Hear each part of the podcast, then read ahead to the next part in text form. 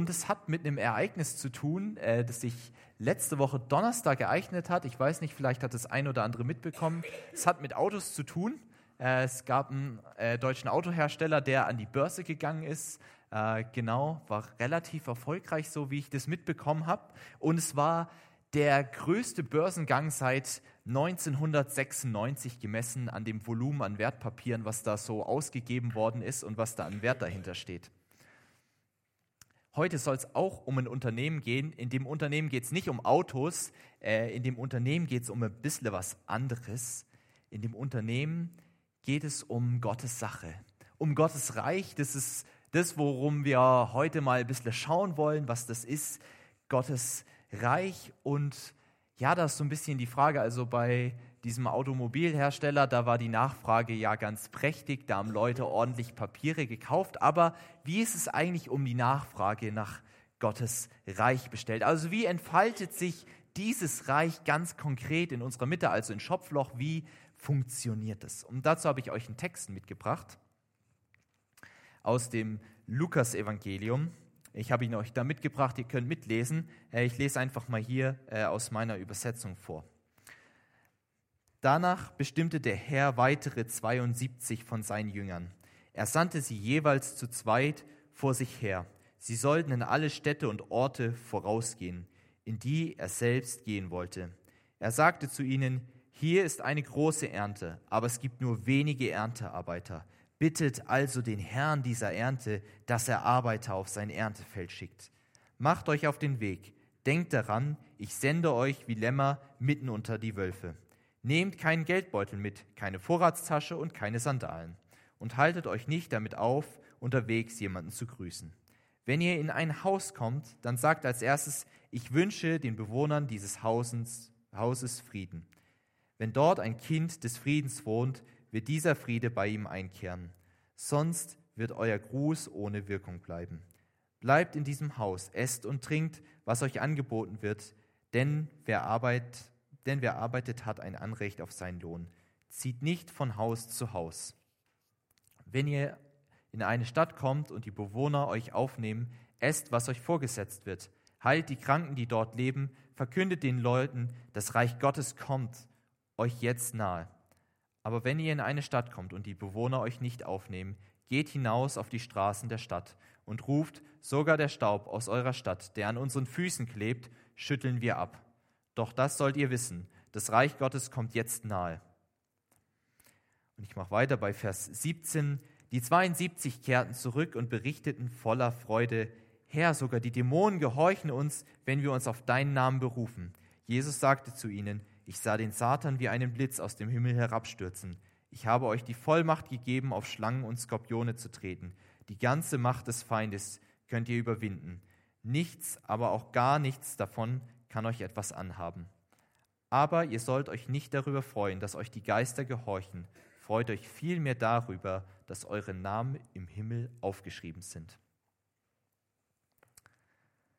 Wie ist es bestellt um die Nachfrage nach dem Reich Gottes? Bombastisch. Jesus sagt, es ist bombastisch bestellt um die Nachfrage nach dem Reich Gottes. So bombastisch, dass es so viel Geschäft gibt, dass die Arbeitskraft, die da ist, nicht ausreicht, um dieser Nachfrage gerecht zu werden. Das ist ein schönes Problem, aber immerhin ist es ein Problem.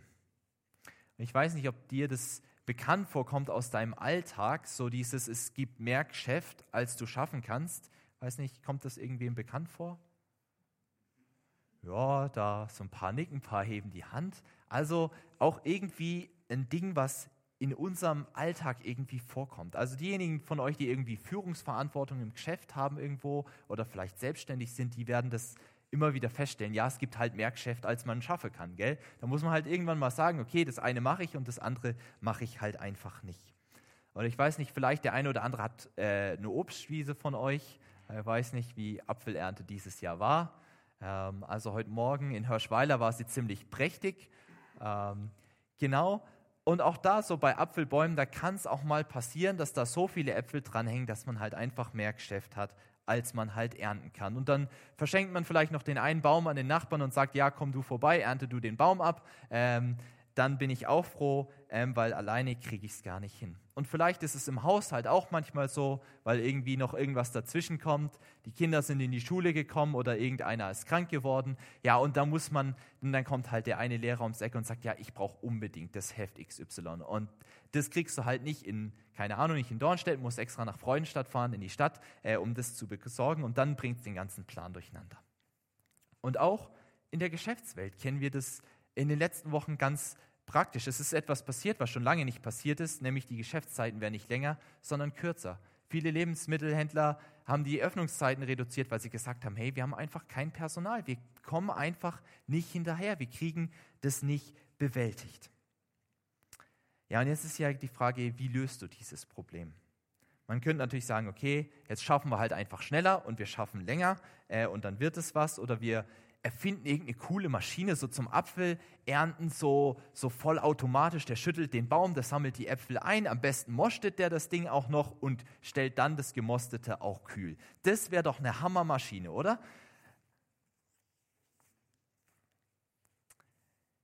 Wie gesagt, es ist ein alltägliches Problem und es ist auch ein Problem, das Jesus kennt. Und er sagt, hey, die Ernte ist groß, aber es gibt nur wenige Arbeiter. Also schaffen wir jetzt Doppelschichten. Oh, keiner beschwert sich, das ist wunderbar. Bei euch kann man ihr Lernen platzieren. Nein, Jesus sagt, im Reich Gottes wird dieses Problem folgendermaßen gelöst. In Vers 2b sagt er, bittet den Herrn dieser Ernte, dass er Arbeiter auf sein Erntefeld schickt. Jesus weiß, hey, dieser Auftrag im Reich Gottes, das ist keine One-Man-Show. Das kann ich nicht alleine richten. Das können auch nicht die zwölf, meine zwölf engsten Freunde können es auch nicht richten. Wir brauchen einfach mehr Personal. Und so beruft Jesus 72 Jünger. 72 Jünger, einen ganzen Haufen. Wir sind heute Abend keine 72, äh, aber das macht auch nichts. Und in manchen Übersetzungen, vielleicht steht in deiner Übersetzung auch 70 drin. Ja gut, 72 oder 70, wie viel waren es denn jetzt? Ja, es gibt halt verschiedene Handschriften, die einfach Verschiedenes bezeugen. Und da streiten sich auch die Fachleute drüber, sind es jetzt 70 oder 72 und was bedeutet es? Und darüber könnte ich jetzt wahrscheinlich heute Abend eine ganze Stunde reden. Werde ich nicht tun, weil ich glaube, dass es was viel Entscheidenderes gibt, ob das jetzt 70 oder 72 war. Das Entscheidende ist doch, was diese Leute für einen Auftrag haben. Das Entscheidende ist, dass nämlich diese 72 einen sehr ähnlichen Auftrag haben wie die zwölf Jünger. Und wenn man jetzt das Ganze im Zusammenhang liest, also wenn man jetzt bei Kapitel 9 angefangen hätte und bis Ende 10 lesen wird, dann wird man feststellen, dass nämlich genau Folgendes passiert, ähm, dass diese zwei Aufträge, die Jesus einmal den Zwölfen gibt in Kapitel 9 und einmal den 72 in Kapitel 10, dass die ziemlich ähnlich sind. Ähm, es gibt einen Unterschied, und zwar, dass Jesus den 72 erklärt, warum er das Ganze macht. Das erklärt er den Zwölfen nicht. Die waren ja eine ganze Weile mit Jesus auch ziemlich eng unterwegs. Da ist, kann man davon ausgehen, dass sie wussten, worum es geht. Und es macht etwas deutlich. Dieser Auftrag, den Jesus hier gibt, er gilt nicht irgendeiner so kleinen Gruppe privilegierter Leute, irgendwie den, dem Zwölferkreis, den engsten Freunden Jesu, sondern jeden. Jedem Einzelnen, diesen 72, die irgendwie so im Dunstkreis mit Jesus unterwegs waren und es zeigt auch, hey, dieser Auftrag, der gilt auch heute noch. Uns, die wir heute Abend hier sitzen. Dir ganz persönlich gilt dieser Auftrag für Schopfloch. Nämlich die beste Botschaft der Welt rauszuhauen an die Leute in deinem Umfeld. Nämlich, dass wir Menschen zu diesem Reich einladen dürfen, zum Reich Gottes einladen dürfen, weil wir wissen dürfen, hey, da in der Schule von Jesus, da gibt's kein Problem, was nicht gelöst werden kann. Da werden Menschen heil, manchmal körperlich, manchmal geistlich, manchmal seelisch. Und es ist jetzt nicht der Fokus, deinen Nebensitzer noch ein bisschen mehr äh, mit in die Gemeinde, in Schopfloch reinzunehmen. Es ist schön, wenn du das machst. Es ist eine coole Sache, aber darum geht es Jesus nicht. Und es geht auch Jesus nicht darum, dass du äh, in andere Gemeinden gehst und da so ein paar Leute abcasht, ähm, dass hier Abend, heute Abend noch die anderen Stühle auch noch gefüllt werden, sondern Jesus sagt, hey, es geht mir ganz bewusst um die Leute, die noch keine Beziehung zu mir haben. Jesus sagt, es geht mir um Menschen, die noch keine Beziehung zum König Jesus haben, die ihm noch nicht nachfolgen. Denn Jesus ist der König in diesem Reich. Im Reich Gottes ist Jesus der König. Ja, und wer könnte da gemeint sein? Ja, natürlich deine Nachbarn, deine Arbeitskollegen, deine Mannschaftskameraden aus dem Sport, aus dem Musikverein, wo auch immer du unterwegs bist, vielleicht bei euch Müttern, die anderen Mütter, die so äh, da im Kindergarten ihre Kinder auch hinbringen, befreundete Familien, die Jesus noch nicht kennen. Und ich möchte es gerne noch ein Stück konkreter machen als das. Die einsame Frau, die neben dir wohnt und die Jesus noch nicht kennt, ja, das wäre doch super, wenn die ins Reich Gottes reinkommen wird, wenn die erleben wird, was das für eine geniale Gemeinschaft ist. Der verzweifelte Familienvater, der nicht so richtig weiß, wo er mit seinen Sorgen hin soll und hin und wieder einfach die Lösung im Alkohol sucht. Der junge Mann mit dem furchtbaren Musikgeschmack von nebenan äh, und der ihn auch noch lautstark ähm, zugute geben muss. Die Erzfeindin deiner Familie, wo es schon seit Jahrzehnten, ja seit Generationen einen Streit gibt, den man ähm, auch sauber und ordentlich pflegt. Oder vielleicht die junge Männertruppe von nebenan, die vielleicht moralische oder ethische Maßstäbe ähm, sich zu eigen gemacht hat, die dir nicht so gefallen. Und die Frage, die ich dir heute Abend mitgeben möchte, ist, hey, haben wir Sehnsucht nach diesen Menschen? Haben wir Sehnsucht danach, dass diese Menschen bei uns dazukommen, dass diese Menschen Teil des Reiches Gottes werden? Jetzt könnte man natürlich sagen, ja, jawohl, äh, wir machen das einfach, das ist super, wenn da noch Leute dazukommen. Aber wir müssen uns ja auch bewusst machen, das hat ja gewisse Konsequenzen. Also eine schöne Konsequenz ist ja natürlich, dass dann die Stühle hier gefüllt werden. Aber das ist ja nicht die einzige Konsequenz. Es gäbe ja auch zum Beispiel die Konsequenz, dass wir auf einmal mit anderen Denkströmungen und vielleicht Ideologien konfrontiert werden. Ja, und dass es vielleicht Leute gibt, die das hinterfragen, was wir schon unser Leben lang glauben und leben. Ja, das ist natürlich, es ist super spannend, aber es ist halt auch herausfordernd. Unsere Gemeinde hier, sie würde dann auf einmal aus ganz unterschiedlichen Menschen bestehen, noch mehr unterschiedlichen Menschen, als jetzt schon heute Abend da sind, die vielleicht auch ganz unterschiedliche Lebensentwürfe mitbringen. Das kann zu Spannungen führen. Und wir müssten uns sicher eingestehen, dass es an der einen oder anderen Stelle innere Hemmungen bei uns gibt, wo wir sagen, ja, irgendwie wollen wir das vielleicht auch gar nicht, weil es unbequem wird, weil wir uns verändern müssten. Jesus hat Sehnsucht nach diesen Menschen, nach den Menschen, die noch nicht da sind. Und er möchte uns anstecken mit dieser Sehnsucht haben wir Sehnsucht nach den Menschen, die noch nicht da sind, die noch nicht hier sitzen, die die leeren Stühle noch nicht befüllen. Und es macht uns, glaube ich, dafür sensibler, wie wichtig das ist, wie wichtig diese Erlösung ist, die Jesus schenken will. Es macht uns die Bedeutung der Erlösung nochmal neu sichtbar. Ich möchte nochmal zu unserem Ausgangsproblem zurückkommen, nämlich, dass es zu viel Geschäft für zu wenig Leute gibt. Unsere Kräfte sind begrenzt. Das hat sich ja jetzt irgendwie nicht in den letzten zehn Minuten verändert, ähm, seit ich dich ein bisschen mit ins Thema reingenommen habe. Es gibt immer noch Begrenzung. Unsere Kräfte sind zeitlich begrenzt. Ja, und unser Tag hat halt nur 24 Stunden. Wir können noch eine 25. Stunde dazufügen, aber dann hat der nächste Tag automatisch nur noch 23 Stunden das löst das Problem auch nicht. Unsere Kräfte sind auch emotional begrenzt. Wir können uns nicht um alle kümmern. Wir haben nur ein bestimmtes Maß an Kraft und auch emotionaler Aufnahmefähigkeit. Und ich weiß nicht, wie es dir geht, aber ich denke mir manchmal, wenn ich ganz ehrlich bin, komme ich oftmals auch an den Rand meiner Kapazitäten, was ich leisten kann. Da geht dann auch nicht mehr, da ist dann halt einfach auch Ende Gelände. Und jetzt könnte man ja sagen, ja, jetzt wäre ich ja schön blöd, ähm, wenn ich meine kostbare Energie in was reinstecke, wo ich ja noch gar nicht weiß, was da nachher dabei rumkommt. Oder vielleicht äh, in was reinstecke, wo ich nachher Leute um mich drumherum habe, ja, mit denen es irgendwie ungemütlich wird auf einmal.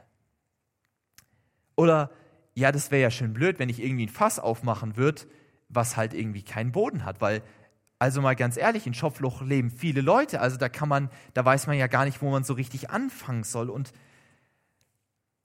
ja, warum soll ich mir den Stress geben, andere Leute einzuladen? Warum soll ich mir diesen Stress geben, weil dein König dich beauftragt. Jesus Christus, der König im Reich Gottes, er gibt uns diesen Auftrag. Er gibt uns diesen Auftrag, Menschen einzuladen in dieses Reich Gottes, weil er sagt, hey, das ist das Beste, was Menschen passieren kann. Und er beauftragt uns, er beauftragt dich und mich.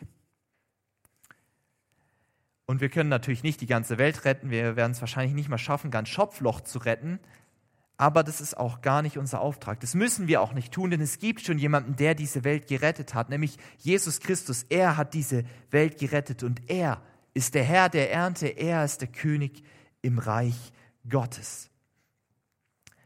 Und deshalb gibt es einen ganz praktischen Weg, diesen Auftrag auszuführen. Und das ist das, was uns dieser Vers 2 sagt, nämlich, dass Jesus sagt, hey, bittet den Herrn der Ernte, dass er Arbeiter in seine Ernte hineinschickt. Wir dürfen Jesus darum bitten, dass er mehr Arbeiter schickt, um diese Arbeit, die da ist, auch bewältigen zu können. Wir dürfen darum beten, dass Gott neue Mitarbeiter beruft, Mitarbeiter, die noch nicht dabei sind, die sich einklingen und sagen, jawohl, Reich Gottes, das ist ein richtig gutes Projekt und da bin ich mit am Start. Aber auch wir dürfen Gott fragen, hey, wie ist es mit meiner Berufung? Ist es noch der Platz, wo du mich hingestellt hast? Bin ich da noch richtig oder hast du vielleicht was ganz anderes für mich vor? Und wenn wir da im Gebet etwas hören, dann gilt es auch, gehorsam zu sein, das umzusetzen. Natürlich immer das auch sorgfältig zu prüfen und zu bedenken. Aber ich möchte dir gerne die Frage stellen, hey, darf Gott dich aus der Jungschararbeit herausrufen oder aus der Kinderstunde oder im Teenie-Kreis, wo du mitarbeitest, vielleicht auch schon viele Jahre, damit du dich mehr um deine eigene Familie kümmern kannst und dort an deinen Kindern einen Auftrag wahrnimmst, dort Reich Gottes baust, dort Evangelium verkündest darf Gott dich aus dem Leitungsteam herausberufen, um dir vielleicht eine höhere Führungsposition im Geschäft anzuvertrauen, wo du Menschen prägen kannst, Menschen, die vielleicht noch nie etwas von dem Gott gehört hat, der sie liebt? Darf Gott dich dazu auffordern, den nächsten Schritt auf der Karriereleiter abzulehnen, um eine missionarische Arbeit mit verhaltenskreativen Jugendlichen in Schopfloch zu starten? Sind wir bereit dazu? Sind wir bereit dazu, uns da herausrufen zu lassen? Und ich weiß, es sind herausfordernde äh, Fragen heute Abend und ich finde es, find es spannend. Und bei allem Einsatz, was wir auch bringen, egal wo du dich einbringst, hey, das ist genial, was du investierst in Gottes Reich dürfen wir das eigentliche Ziel nicht aus dem Auge verlieren. Das Entscheidende ist, dass Gott sein Reich baut. Und ja, er will uns gebrauchen und er will uns mit hineinnehmen. Wir dürfen mithelfen und das ist was richtig Geniales. Aber das Entscheidende ist, dass wir im Kontakt zum Bauherrn bleiben. Denn nur wenn wir als Mitarbeiter im Kontakt zum Bauherrn bleiben, wissen wir, okay, was, was hat er denn geplant? Wie wird die Konstruktion weitergebaut? Wie wird dieses Gebäude nachher so, dass es auch passt?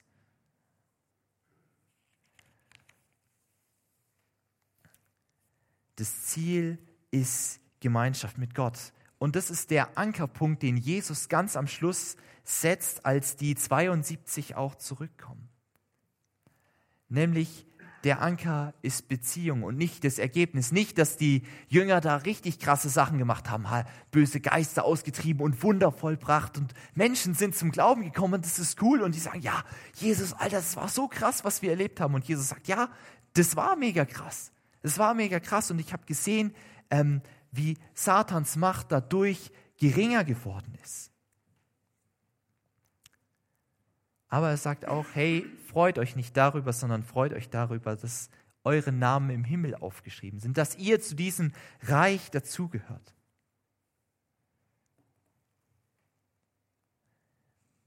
Und ich glaube, das bewahrt uns vor einer ganz wichtigen Sache, nämlich zu meinen, dass je mehr Zeit wir in Gottes Reich investieren, dass wir umso geistlicher wirken.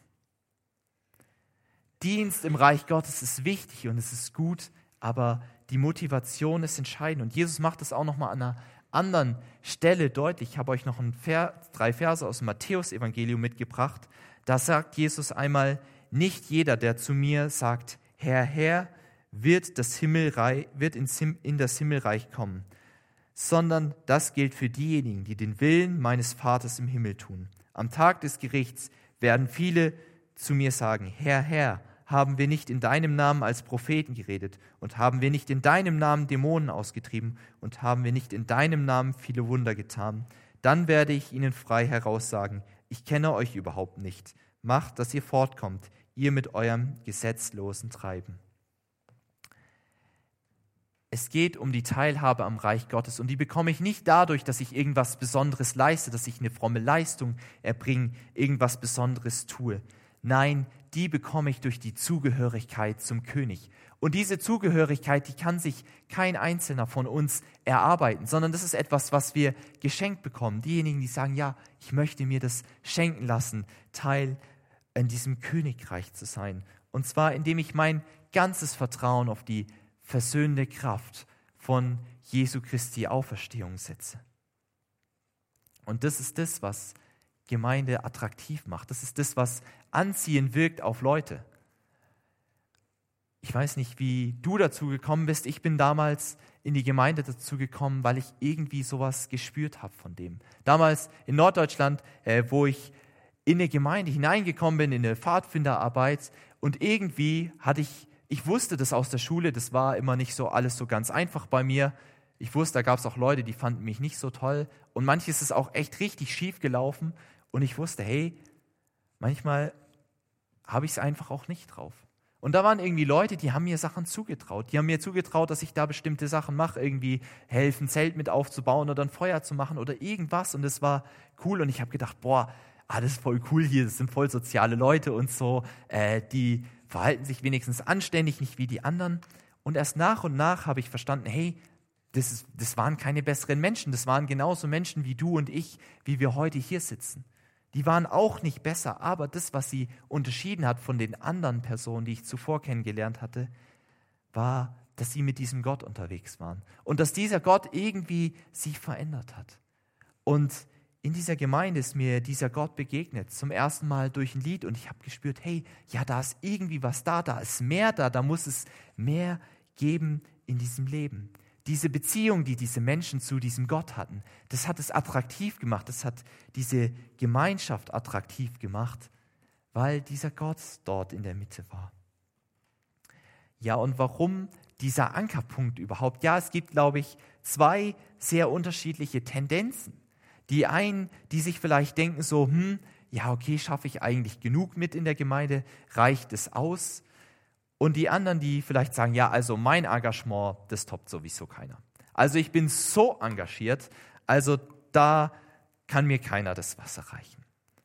Und ich glaube, zu beiden Gruppen sagt Gott Folgendes. Gott möchte Gemeinschaft mit dir haben. Gemeinde ist nicht eine Eliteakademie, in der wir versuchen müssen, uns gegenseitig zu übertrumpfen und zu zeigen, was wir drauf haben.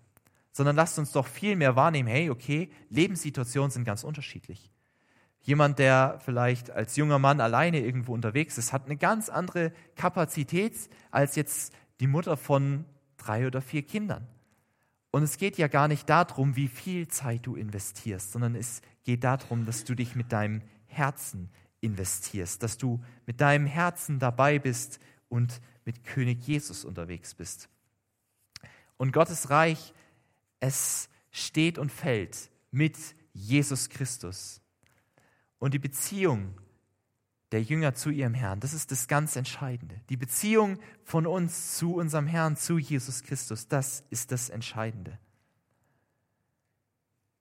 Und der Herzschlag im Reich Gottes, der besteht darin, dass wir uns gegenseitig unterordnen. Nicht so wie das in den Reichen dieser Welt ist, wo Leute irgendwie äh, die Rechte anderer beschneiden, um selber mächtiger zu werden und um selber an die Spitze zu kommen. Nein, so läuft es im Reich Gottes nicht. Im Reich Gottes ist es so, dass diejenigen mächtig sind, die sich selber unterordnen und den anderen dienen. Das, was in unserer Welt auch unter dem Motto des Servant Leadership ähm, gerade einfach auch ein gewisser Trend ist. Und dieser Herzschlag, der nimmt da Gestalt an, wo Jüngerinnen und Jünger von Jesus sich betend ihrem Herrn zur Verfügung stellen. Gottes Reich ist der Ort, wo Menschen, manchmal körperlich, manchmal geistlich, manchmal seelisch, gesund werden, indem sie in diese Beziehung zu diesem Gott eintreten, zu diesem Gott, der sich selbst hingegeben hat, der selber alles gegeben hat, um uns seine Liebe zu zeigen.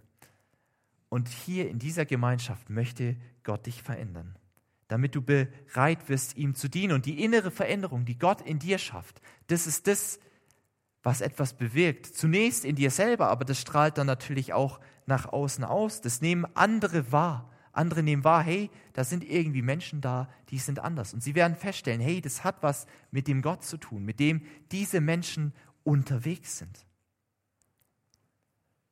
Und dadurch wird Gottes Reich sichtbar und dadurch wirkt Gottes Reich anziehend auf andere.